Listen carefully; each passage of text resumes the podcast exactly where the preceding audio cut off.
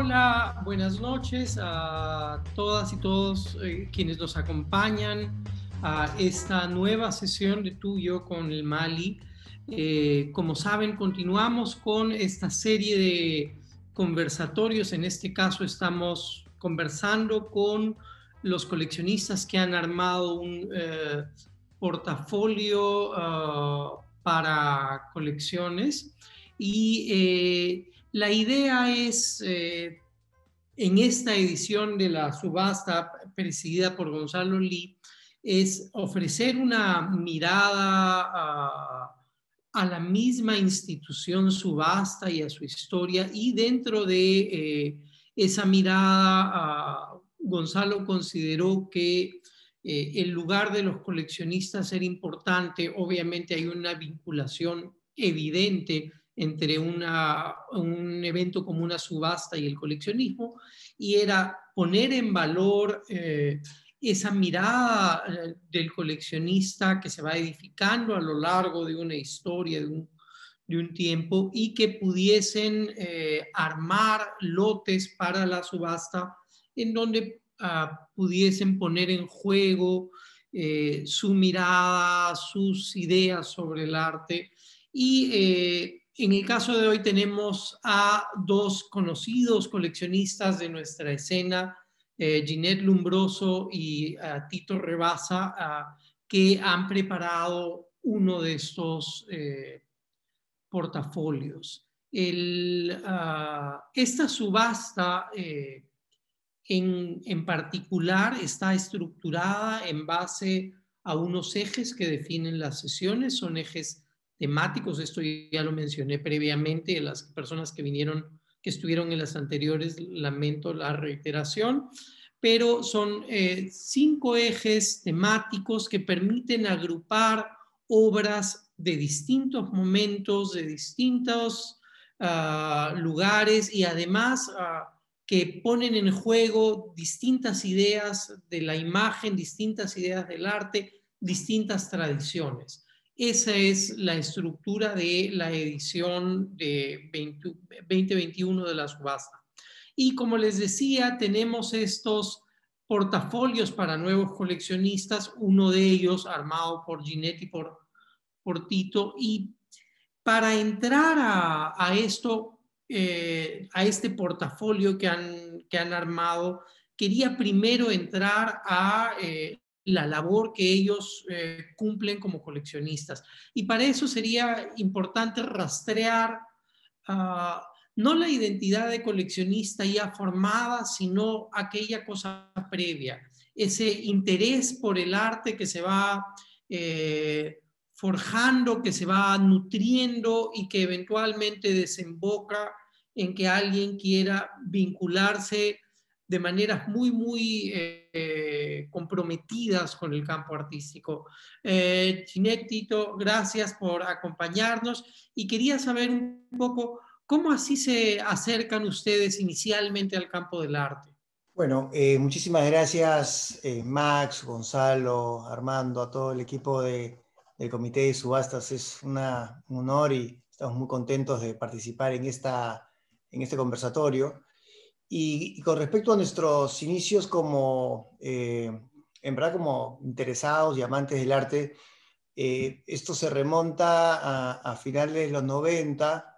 Eh, yo regresé de, Estados Unidos y, estaba, digamos, entusiasmado con, con, ver cómo estaba, cómo había, digamos, se había desenvuelto la, la, escena artística en el Perú.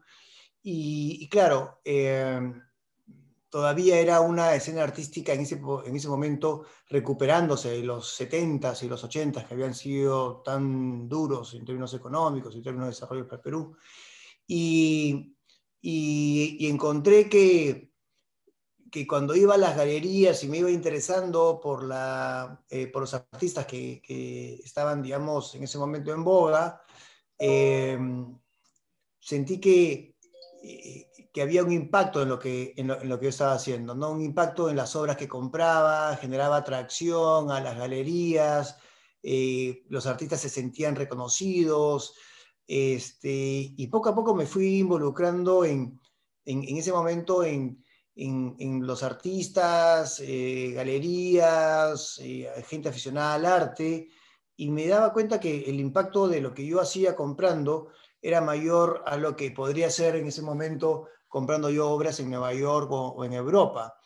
Eh, entonces decidí en ese momento dedicarme a arte contemporáneo peruano y así estuve bastantes años comprando únicamente arte contemporáneo peruano en el transcurso del tiempo, obviamente por, por negocios, por trabajo, este, eh, me movía mucho por Latinoamérica y bueno, y encontré que el arte eh, era una forma de conocer los países en los que yo normalmente viajaba y trabajaba de una forma distinta al, tema de negocio y entendía mejor a los países, me relacionaba mejor con, con la gente que yo conocía en aquellos lugares y, encontramos ya en este proceso, ya eh, Ginette y, yo metidos en, en, este, en esta adicción que es el arte, encontramos que era una forma increíble de no solamente, digamos, eh, mm, eh, desarrollar una, una, pasión que teníamos, sino también de, de, entender el mundo, de entender las cosas, de entender los países, de aprender mucho. Y bueno, ya fue evolucionando luego a, a participación en ferias y cosas que podemos quizás hablando, hablar más adelante, ¿no? Para, eh, para no, no, no, tomar todo el tiempo ahora. Pero se, se terminó convirtiendo en, en, parte de nuestra vida, totalmente. Ok, eh, buenísimo. Una, una, Ginette, una pregunta alrededor de eso. ¿Tú eh, tenías este, una, una conexión previa con el arte, digo, pre-Tito? bueno, muy buena pregunta. La verdad es que antes de conocer a Tito había comprado yo un par de cuadros, pero nada particular. La verdad que cuando lo conocí a Tito, Tito ya estaba enamorado del arte. Yo siempre cuento esto, yo estaba enamorada de Tito, así que me enamoré del arte también y la verdad es que hacemos una vida juntos muy linda, eh, rodeados de arte y vinculada al arte, ¿no? Viajamos a ferias eh, latinoamericanas, ferias internacionales. Em, somos amigos de galeristas, de artistas, eh, y bueno, tenemos una residencia de artistas al lado de la casa que empezamos hace cinco años, Y traemos artistas de todas partes del mundo para que se queden aquí dos a cuatro meses y, y, se vinculen al entorno artístico peruano y a la vez los artistas peruanos se vinculen con artistas extranjeros. Luego hacemos alguna exposición en algún espacio cultural o, o en alguna galería o conversatorios en la propia residencia. Así que en realidad el arte eh, está en, todo, en, todo, en, todos los aspectos de nuestra vida y de nuestra familia. Ahora que mencionas esto, eh, me parece eh, importantísimo incidir en algo que ha aparecido también en, de otra manera en el conversatorio anterior. Y es que en este acercamiento al arte y, más que acercamiento, este compromiso con el arte, eh, se, eh, está en juego bastante más que la sola adquisición de obras de arte, que por supuesto es súper importante, es parte de generar una, una dinámica viva de mercado, de estimular la producción, de ayudar a los artistas, pero hay otros modos de conectarse con el campo artístico que eh, está evidentemente presente en aquellos coleccionistas que eh, enganchan de una manera muy seria con el, con el arte, ¿no? Por ejemplo, vinculándose con las instituciones y colaborando con las instituciones o apoyándolas de distinta manera o, o con distintas iniciativas. En el caso eh, de ustedes está esta residencia artística que, como mencionan, funciona a manera de puente para, para articular eh, artistas que están moviéndose en la región, ¿no? Eh, y eh, quería que, que, cuenten un poco, no, no, son, no cómo es la residencia, que más o menos ya delineaste eso, Ginette, sino ¿qué cosa les significa a ustedes ese tipo de dinámica y generar ese tipo de situación? Bueno, eso de alguna forma yo lo conecto con, en general con el Mali. Eh, en el Mali, nosotros siempre decimos que el, el, Mali es nuestra, como nuestra segunda casa, nuestra segunda familia, y, eso eh, es, digamos, producto de, nuestro día a día. Nuestro día a día está muy vinculado al Mali. Eh, y se remonta ya hace muchos años atrás, en donde eh, bueno, yo integré el patronato y, me involucré un poco en la parte institucional del Mali, y de repente se formó el CAC, este, ya hace eh, más de 10 años. Y, y, cuando se forma el CAC, fue en realidad para todos los que estábamos en ese momento involucrados una, una cosa fantástica, porque primero eh, generó un, un, espacio de colaboración entre coleccionistas y amantes del arte. Nuevamente, hablando de impacto, generó un impacto ¿no? en, en, la escena artística local, teniendo un comité de adquisiciones que, que saliera en esa época, y creo que todavía sigue siendo agresivamente a comprar arte local, arte contemporáneo, eh, comenzar con unas líneas curatoriales propias, y, y, de repente nosotros sentimos, Max, que eh, viajamos a ferias de arte todos los miembros del CAC y del, Mali, y generamos una diferencia con el resto de, de países, ¿no? Este, una, una comunidad de peruanos visitando ciudades y haciendo ruido y estando todos muy unidos y, y creo que eso generó un efecto importante para el ecosistema artístico eh, peruano. En estos viajes, obviamente nosotros eh, buscamos aprender mucho, ¿no? Y, comenzamos a encontrarnos con los fenómenos de las residencias. Y, el fenómeno de las residencias ya nos, eh, representaba una especie de, sueño, ¿no? De, cómo impulsar la escena artística en el Perú a través de residencias que se hacían en otro mundo y cómo no replicarlo aquí en el Perú.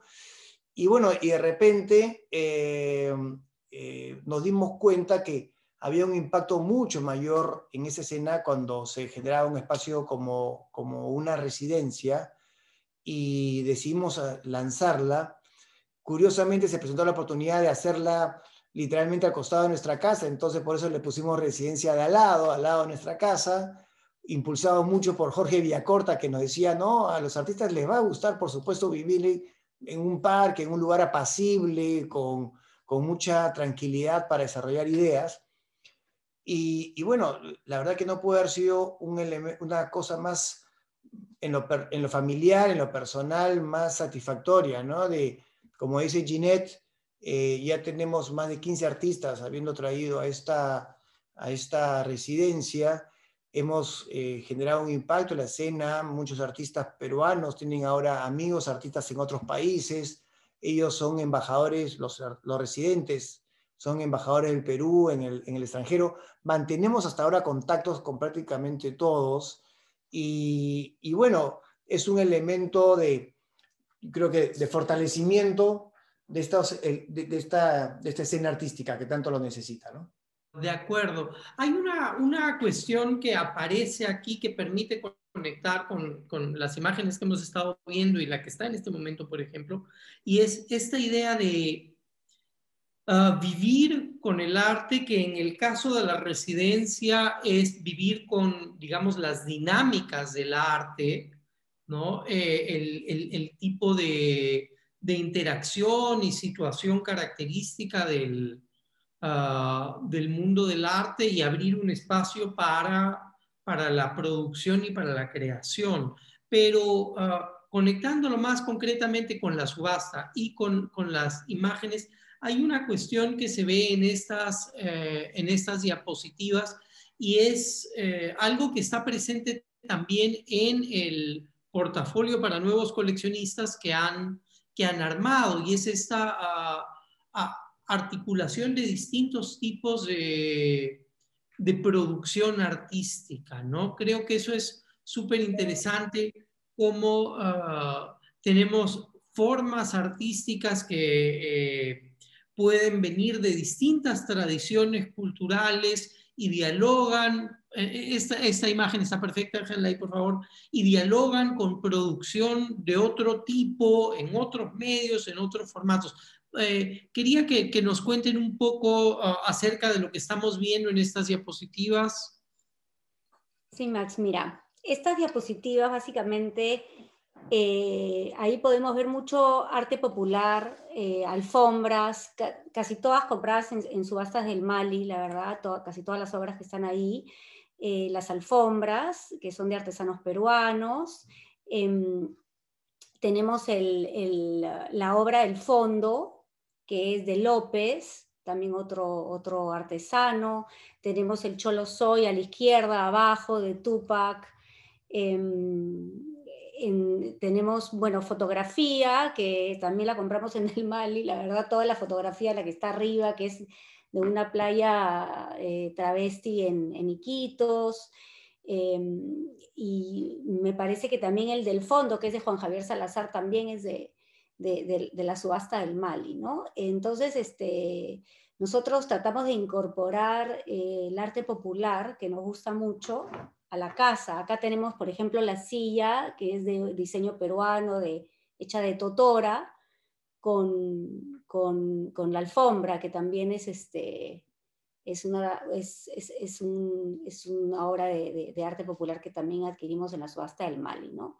Entonces, y, y en nuestro portafolio eh, que estamos proponiendo para nuevos coleccionistas, hemos incorporado una pieza también de arte popular y si quieres más tarde conversamos sobre esa pieza.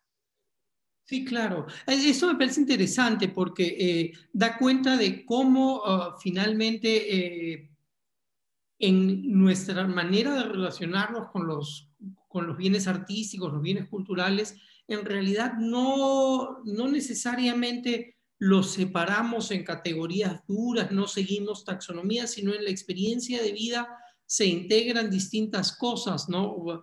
Por ejemplo, ah, tiene lo de Juan Javier Salazar, lo de arriba junto a la lámpara, que si, si es que mis ojos no me engañan, es una, una instalación de Blas y Sassi. Entonces tenemos prácticas súper contemporáneas de, que dialogan con los discursos este, del arte contemporáneo y otras que vienen con tradiciones regionales eh, y pueden todas armonizar Ah, perfectamente y en ese sentido lo que está en juego es un mismo gusto y un, mismo un mismo amor por ciertos objetos, por ciertos productos eh, culturales, por ciertos bienes culturales, ¿no? Eh, que eh, a la hora de convivir con ellos resulta indistinto cómo los catalogas, ¿no? sí, mira, justamente nosotros conversando eh, sobre esto, eh, reflexionábamos que eh, una, una, curiosamente, ¿no? una colección de arte contemporáneo muchas veces se termina de, entender mejor y se termina de, de, comprender el contexto en el que se ha desarrollado a través de algunas obras que la pueden complementar, que no sean contemporáneas, que pueden ser o modernas o, o pueden ser eh, eh, eh, precolombinas, etc. Este, nosotros, por ejemplo, no, no, coleccionamos arte precolombino, salvo con unas excepciones como, por ejemplo, los, plumarios, ¿no? que, que, que, sí de, de, alguna forma buscan enfocar una parte del, arte Nazca en su momento y que, que cuando tú terminas de ver la colección contemporánea, le, encuentras un contexto que, que, la hace más más real, ¿no? más, conectada con su contexto. Y creemos, sinceramente, que y lo mismo sucede con el arte popular, ¿no? O sea, el arte popular eh, termina de reafirmar las raíces sobre las cuales se construye una, una, una, mirada contemporánea del arte, y muchas de las piezas que nosotros tenemos acá, desde la de Sánchez, que son estas, estas fotos que mencionaba Ginette de la, de la, de la playa, eh, este, em, bueno, eh, transexual, qué sé yo, en, en, en, en la selva, eh, fotografías de, de, de, pillado en, el desierto, este, bueno, eh, alfombras este, andinas, el trabajo de Adolfo López, Helio Tupac, o sea, todo termina siendo un mix que eh, genera una, una mayor comprensión de lo que ha sido y lo que sigue siendo el arte contemporáneo peruano y cómo se distingue de otros artes contemporáneos. Buenísimo, gracias. Quisiera eh, que ahí hay más, más, piezas de, la colección, simplemente para que el, público vea eh, y, de nuevo, ¿no? Es, uh, es lo de Ginny Raymond, es Alberto este, Borea. Alberto Borea y Sandra Gamarra a la izquierda, y un artista portugués a la derecha, Sebastián Pimentado. Bacán, bacán. Eh, María Badona y a la derecha, Virginia. Súper. Eh, quisiera eh, que ah, pudiesen contarnos un poco de este portafolio que han, que han armado. Sí, mira, este portafolio, armamos este portafolio con tres piezas. Una es una pieza, bueno, de arte popular, eh, la otra es eh, una pieza de Augusto Gallardo, un artista contemporáneo, y, empezamos con la, con la, de Muriel Holguín, que trabaja en acuarela y que es una chica joven, una artista emergente, ¿no? de unos 33 años. Eh, podemos, si quieres, hablar de cada una, creo que tienes la, ahí están las imágenes. Bueno, esta es, la, esta es la imagen, son, son dos obras de Muriel Holguín, que es esta chica que te cuento de 33 años, que trabaja con acuarelas. Y, nos gustó mucho esta obra porque es una obra eh, que normalmente cuando uno piensa en la acuarela, piensa en una obra más modernista o premodernista. En cambio, esta es una obra en acuarela, pero contemporánea, ¿no? Y eso es lo que nos gustó. Y la primera de ellas es un poco etérea, ¿no? Geométrica, eh, en cambio, la segunda es un poco diferente, parece que fuera algún carnet o alguna libreta, mucho más. Un perfil de Facebook.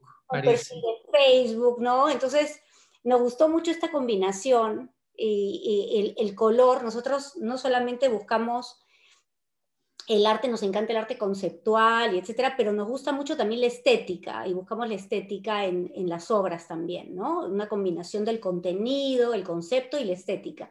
Y en este caso nos encantó el color y, la delicadeza del trazo, ¿no? La delicadeza del trazo y, no es fácil trabajar en, en, este material con acuarela, no es fácil, ¿no? Este, y, nos encantó cómo cómo se ven estas dos piezas que para la subasta van a venir este, enmarcadas. ¿no?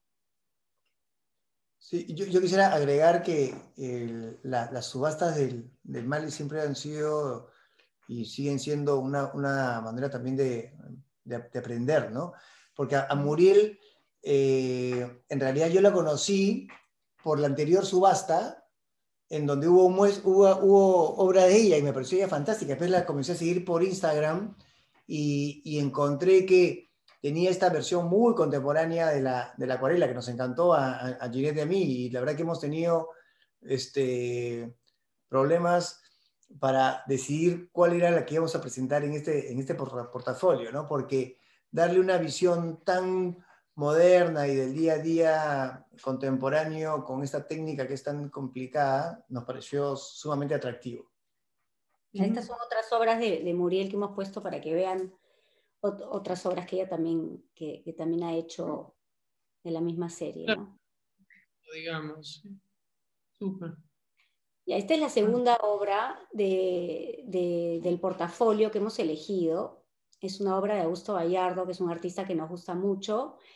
Em, él trabaja, esta obra está hecha sobre un fuselaje de avión, ahí podemos ver el, el, reverso de la obra, ¿no? ahí ven que es el fuselaje de avión y bueno, está firmada por Augusto. Em, él toma estas líneas de los, él, se inspira en los plumarios Nazca, ¿no? y en base a estos plumarios es que, es que, es que hace este trabajo eh, de pintura sobre el metal. ¿no? Tenemos otras obras también de él para que vean un poquito qué es lo que él hace. Estos son otros ejemplos de obras de, otras muestras que, ha hecho Augusto, ¿no? Trabaja mucho con fuselajes de avión y con estas, y con estas líneas eh, de los plumarios. Sí, eh, bueno, eh, en realidad Augusto es, un artista que nos, nos encanta y su, vinculación con, con y, literalmente su, evolución, ¿no? Con respecto a, los plumarios en la parte más geométrica y luego la, el salto al, mundo del, del volar, ¿no? Del, volar que representa eh, a partir de los plumarios lo que pueden ser eh, alas de aviones, pueden ser turbinas, pueden ser juegos geométricos. Este, yo en, mi oficina tengo una, bueno, esta justamente de ahí, esta roja que está a la izquierda, esa pequeña turbina que, roja, esta, la tengo en, la, en, las oficinas y también tengo unas alas de avión en las oficinas. Ginette me ha regalado obras de Augusto Bayardo por mi cumpleaños más, más, de una vez. Y, y bueno, es, es un artista que, con un enfoque muy, muy hacia, hacia, hacia el Perú, muy hacia nuestra cultura peruana milenaria, este, genera una, un lenguaje, genera una inventiva contemporánea. Lo que nos gusta, además, es muy variada, ¿no? Entonces, muy variada en pintura, muy versátil en, en, cuanto a instalaciones. Y, y bueno, esta pieza que, que, estamos presentando en este portafolio eh, va eh, en esa línea. Y, no solamente la parte del fuselaje, sino también eh, Augusto trabaja mucho con los colores, que son los colores que en la cultura nazca se utilizaban para representar la juventud, la, adultez y la, y la vejez, ¿no? El anaranjado de la juventud y el verde de la adultez. Entonces, eh, no sé, creemos que hay como mucho contenido en, su trabajo. nosotros comenzamos a coleccionar obras de él cuando estaba pues este, recién, recién, digamos, salidito de, de, de, la, de, la, facultad y ahora pues bueno, este, sigue teniendo una linda carrera. Bueno, y esta es la pieza, es, es la pieza del centro, la pieza que hemos elegido. Es una pieza de la familia Taricuarima. Em, eh, la familia Taricuarima se dedica hace más de 30 años al tallado de madera. Ellos viven, eh, ellos viven en, Loreto, cerca del río Nanay, ¿no? Y, como dice ahí el, el, texto, ellos pertenecen a la cultura Cucama, Cucamiria. Y eh, este personaje, ellos tratan de rescatar, como dice ahí, estos personajes de la mitología, ¿no? Y este torongo es este espíritu protector que les aparece en los sueños y en las visiones producto de la ayahuasca, ¿no? Y, nos encantó porque como han visto ya las fotografías de, la casa, eh, el, arte popular, a nosotros nos gusta mucho el arte popular porque no solamente es la estética de la pieza que pueden apreciar como cualquier otra pieza, sino que el arte popular lleva en cada obra un bagaje cultural, un, bagaje, cultural de muchos años, de tradición, de costumbres, que pasan de padres a hijos. Entonces nosotros tenemos esta pieza, pero no es una pieza solamente hecha eh, por, un, por una persona, sino es pertenece a una familia, pertenece con una técnica que viene de años atrás, que se va transmitiendo y entonces representa todas estas costumbres, esta cultura, estas tradiciones que creo que además de la estética le dan un valor adicional a estas piezas de arte popular. Eh, también nos interesó en lo de, en lo de eh, la familia eh, Esta combinación de, de, la, de, la, de la parte más eh, digamos, naif, digamos, de la, de la, obra, que es un, eh, un, torongo, con la, el, matiz que le da esta, este, este efecto ¿no? de ingesta de ayahuasca en el, en el desarrollo de su obra. Nosotros trajimos a la residencia de artistas, no sé si, si te acuerdas, este, Max, a Miguel Ángel Ríos, este, un artista argentino que vivió muchos años en Estados Unidos y está en, ahora en México, y que él hizo un trabajo en el Perú sobre la, la, interacción, digamos, del San Pedro y, la, eh, y el erotismo moche. Y es uno de los pocos artistas que en el Perú lo tuvimos en la residencia por dos tandas, ¿no? Porque hizo tanto trabajo en video, pintura, fotografía, que no, no le alcanzó un periodo de la residencia. Y esta combinación de de experiencias, ¿no? la muy artística como la, como la muy vivencial, ¿no? que puede ser el San Pedro, el ayahuasca, este, daba un elemento que eh, duplicaba el interés de la, de la obra. Entonces también ahí encontramos una conexión con lo que ya, habíamos hecho en la residencia. Podemos retroceder y ver las imágenes, el, el, eh, el, portafolio adjunto. Esperen un segundo. Eh, la de Bayardo, puedes pasar la de Bayardo, que había ahí una pregunta sobre las medidas. Avanza una, porfa. No, no, ahí. ¿Mide 2 metros 65? No, ahí creo que hay un error, no mide 2 metros 65. Ah, decimal, no es cierto, claro. No, debe ser 26.5. 26.5, sí. Ya, sí. ya, ¿Podemos ver el, paquete completo, por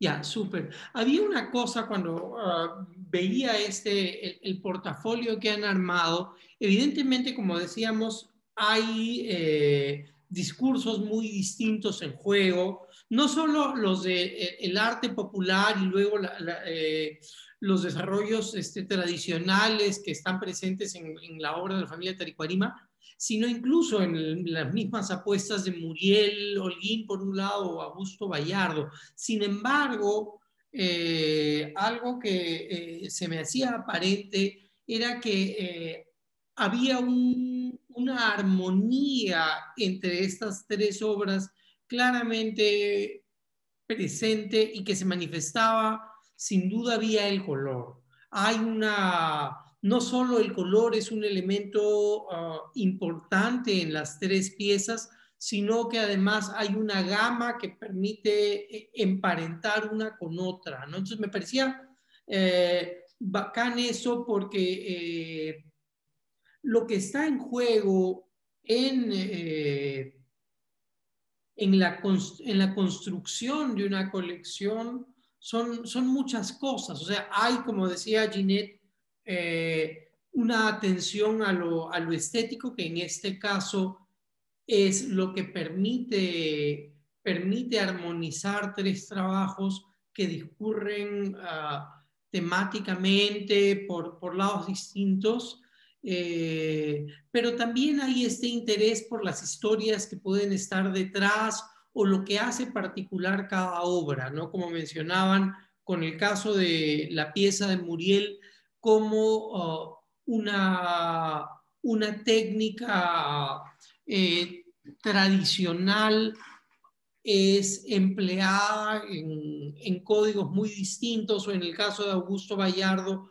cómo hace eh, referencias a producción precolombina, pero las articula a, un soporte clarísimamente ligado a la modernidad, como un fuselaje de avión. El avión es uno de los medios de transporte más emblemáticos de, de los tiempos modernos. Y luego en la familia de Taricuarima, en donde hay esta representación de un animal absolutamente emblemático de nuestra selva, pero en donde la paleta de colores eh, busca ah, llevarnos hacia eh, las visiones que se asocian a la ingesta de ayahuasca en estos, en estos rituales este, eh, muy conocidos, ¿no? Eh, y entonces me parecía, me parecía bacán eso, ¿no? Cómo están presentes discursos eh, ah, muy diferentes, pero a la par está claramente la posibilidad de conectar, de conectar estos trabajos. Eso me parecía bacán. Bueno, en, la, en, en nuestra colección nosotros tenemos eh, fotografía, tenemos instalaciones, tenemos arte geométrico, arte conceptual. Eh, digamos, creo que nunca nos hemos eh, limitado en cuanto a propuestas artísticas para efectos de, integrar la, colección. Y, creo que quizás en ese sentido, siguiendo lo que tú dices, igual hay una, hay una línea, ¿no? hay una línea, esperamos que sea armoniosa en la colección. Eh, cuando ves los espacios que nosotros tenemos con las obras, eh, creo que efectivamente hay varios elementos que se repiten, eh, que, que, siempre tengan una, una, idea muy fuerte atrás de la obra. No, nos gustan las historias, nos gusta el, el contenido, nos gusta la, la, la parte también estética y, y, nos gusta esa, esa, esa coherencia, ¿no? Entonces, bueno, creo que aquí, la verdad que está colorida la, la, selección, pero, pero, pero, de hecho nosotros tenemos, obviamente, eh, parte de la colección que es eh, blanco y negro y es, este, digamos, muy tirada a otros matices, pero encontramos en esta, en esta, en esta serie, efectivamente, elementos que la hacían como una unidad interesante, ¿no? Y además que también cada obra va encontrando su, espacio, ¿no? Entonces, este, creo que es también una especie de elemento de, de, de, que genera eh, opciones imaginativas para quien, quien la desee colocar. Porque además, eh, una cuestión que habría que, que estaba presente en una conversación que teníamos antes de empezar el Zoom, esta idea de volver a colgar, ¿no? el rehanging, que uno termina también dándole vueltas a, las piezas, eh, realmente ve cómo las, uh, cómo las articula, Ah, en el espacio mismo, ¿no? Porque eso es también parte del asunto de vivir con las obras de arte, ¿no? Eh, y la vida es un, un, asunto muy dinámico, ¿no? La, eh, va transformándose en su devenir en nuestro inexorable camino hacia la muerte, pero en el camino está, el camino está bonito. Entonces, parte de, de ese eh, acoger la vida por ejemplo, a través del arte, implica ese, ese, tipo de exploraciones, que imagino, no, no solo imagino, sé que ustedes también hacen cuando reubican, reubican las piezas, es también parte de conocerlas distinto, ¿no? Cómo cambia tu experiencia de la obra según la pones en un sitio o en otro, y eso es algo bacán también, ¿no? Que es parte de descubrir eh, esa convivencia. Sí, bueno, eh, por supuesto que, el, coleccionismo es, mucho, es mucho más que comprar, ¿no?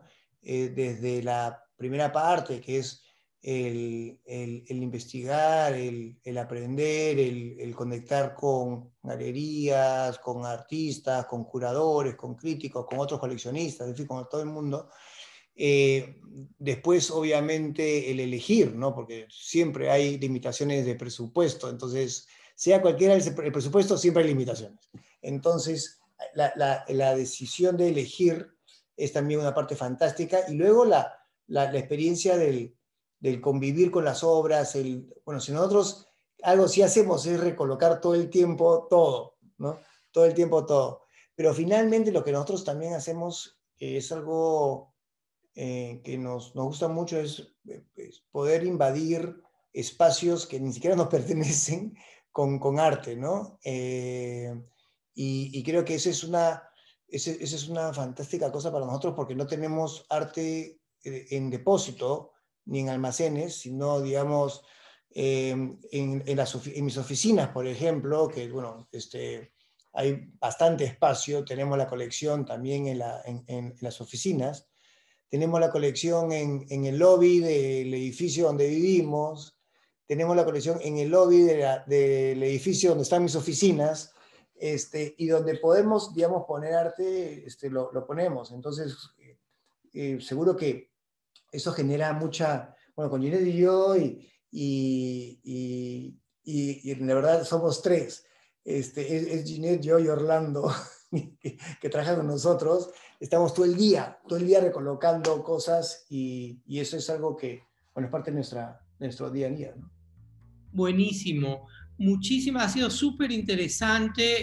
Eh, muchísimas eh, gracias por compartir eh, su visión, su, su, experiencia con nosotros.